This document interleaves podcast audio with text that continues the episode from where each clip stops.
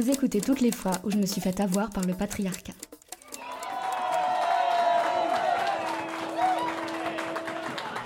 Je m'appelle Garin Souzy et aujourd'hui je vais vous parler de la séparation entre l'homme et l'artiste.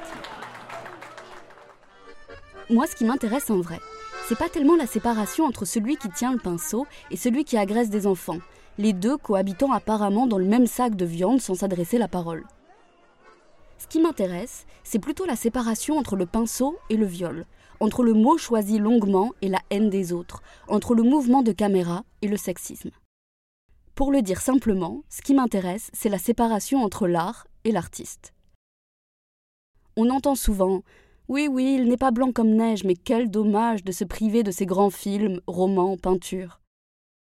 Avant, j'avoue, j'étais du genre à regarder un petit Woody Allen en cachette de moi-même, dissimuler de honte sous ma couette en rigolant coupablement. Mais j'ai réalisé que ce qui me dérange le plus avec ces artistes violeurs, c'est pas tellement qu'ils reçoivent de l'argent ou des petites statues dorées. Ce n'est pas par volonté de les punir que je ne veux plus voir leurs films ou lire leurs livres, ni par pureté idéologique. C'est tout simplement parce que leur vision du monde, elle ne m'intéresse pas. Je ne veux pas la voir. Et qu'est-ce que l'art? Si ce n'est une manière de raconter le monde tel qu'on le voit. Qu'on soit bien clair, si jamais on apprenait demain que Chopin aimait violer des enfants, malgré ma colère, ça ne me dérangerait pas trop pour continuer à écouter sa musique. De quelle manière est-ce qu'il arriverait à infiltrer mon imaginaire avec une flûte, je vous le demande. Peut-être que si j'étais plus mélomane, je pourrais l'entendre entre les notes, mais vraiment pas sûr.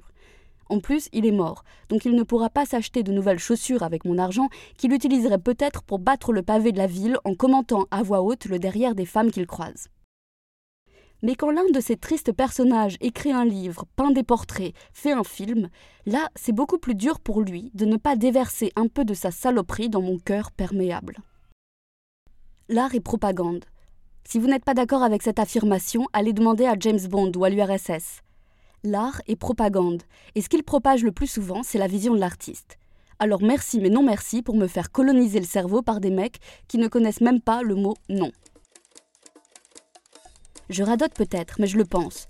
Nos représentations sont ce qui nous empêche d'arriver à des sociétés plus égalitaires, alors même que la loi est censée nous l'avoir pratiquement obtenue avec ses petits bras musclés. Et nos représentations, elles viennent aussi et beaucoup de l'art qu'on consomme.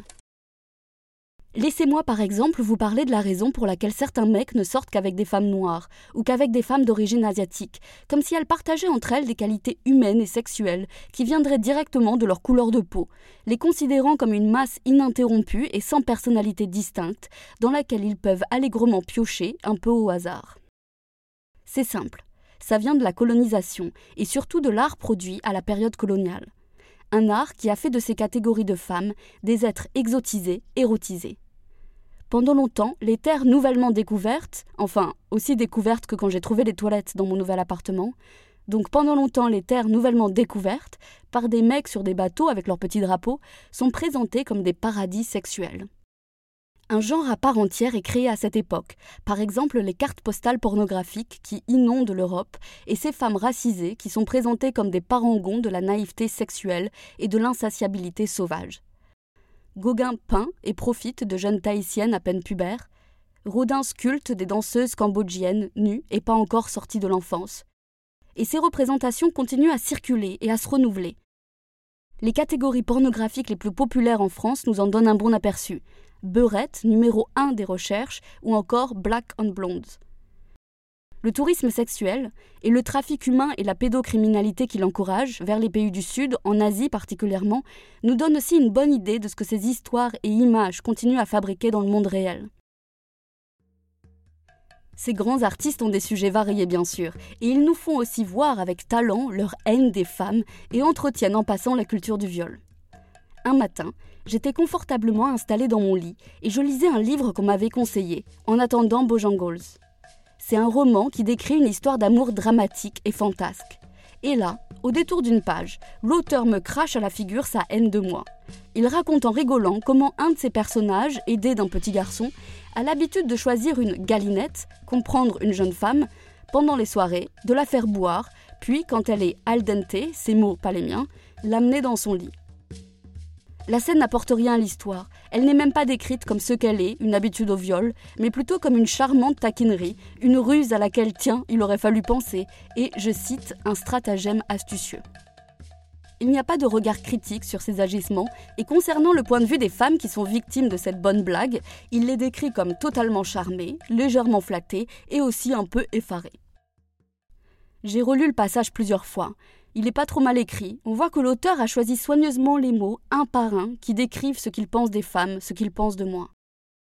Je me revois en prépa-lettres et je m'imagine étudiant ce texte. J'aurais écrit des pages sur la manière dont il emploie certaines figures de style avec talent, hyperbole, allitération, etc mais jamais je n'aurais écrit que c'était une scène de viol. D'ailleurs, pourquoi faire? On était là pour apprécier la beauté de la langue et l'intelligence de la construction, pas pour se défendre quand on me dit Ce livre n'est pas pour toi, il est pour les hommes.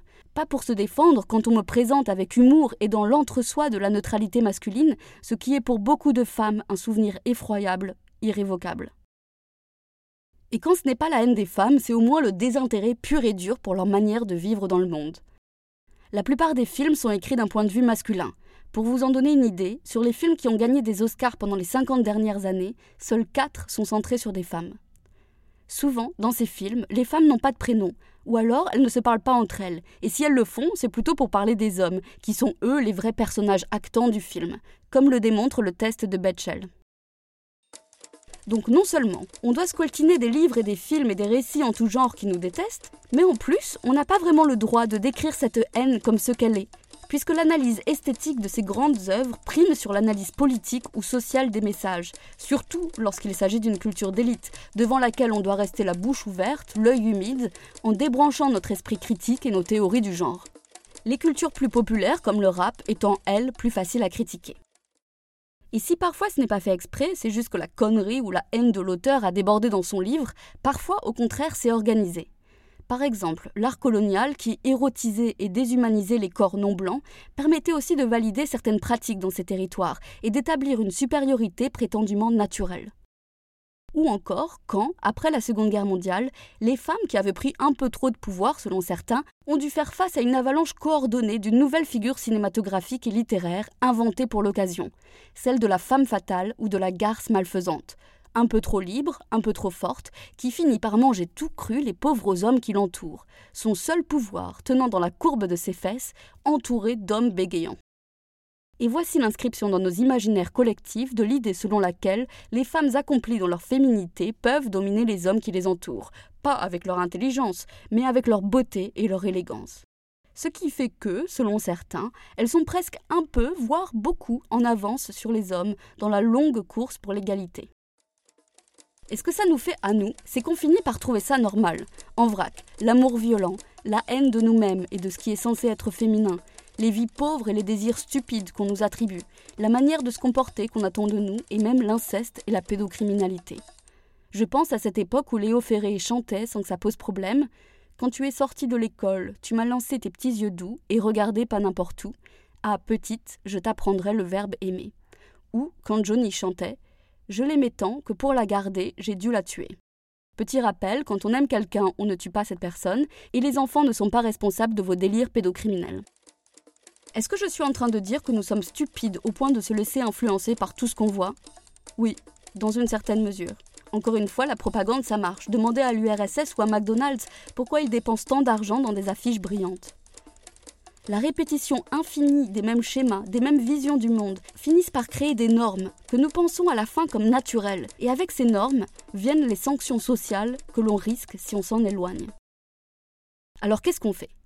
On commence par se protéger, en refusant de voir certaines choses, pas seulement parce que ça bénéficierait au petit homme qui se cache derrière le grand artiste, mais plutôt parce qu'on ne veut pas que l'homme et l'artiste tout ensemble nous entraînent à voir le monde à leur manière. Je ne suis pas spécialement pour la censure de ces œuvres qui font la guerre aux femmes, aux minorités sexuelles, aux personnes non blanches, mais j'aimerais qu'on les regarde vraiment, qu'on les explique, qu'on les critique. J'aimerais revenir en arrière et lors de mes cours sur la mythologie grecque, que les professeurs arrêtent de me parler des ruses de Zeus et de la jalousie de sa femme, mais plutôt qu'ils nomment les viols qu'il commet.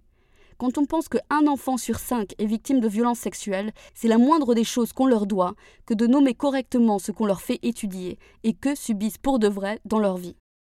Et ce qu'on fait, surtout, c'est qu'on consomme de nouvelles histoires. on découvre le continent inexploré de la littérature féminine. On intègre à nos représentations ces nouvelles manières de voir le monde. Et on continue à écrire, à filmer, à peindre. Parce que pour faire une révolution, il faut deux choses. De la violence et des nouvelles histoires. Merci de m'avoir écouté. N'hésitez pas à me soutenir en commentant ou en partageant et à bientôt pour un nouvel épisode.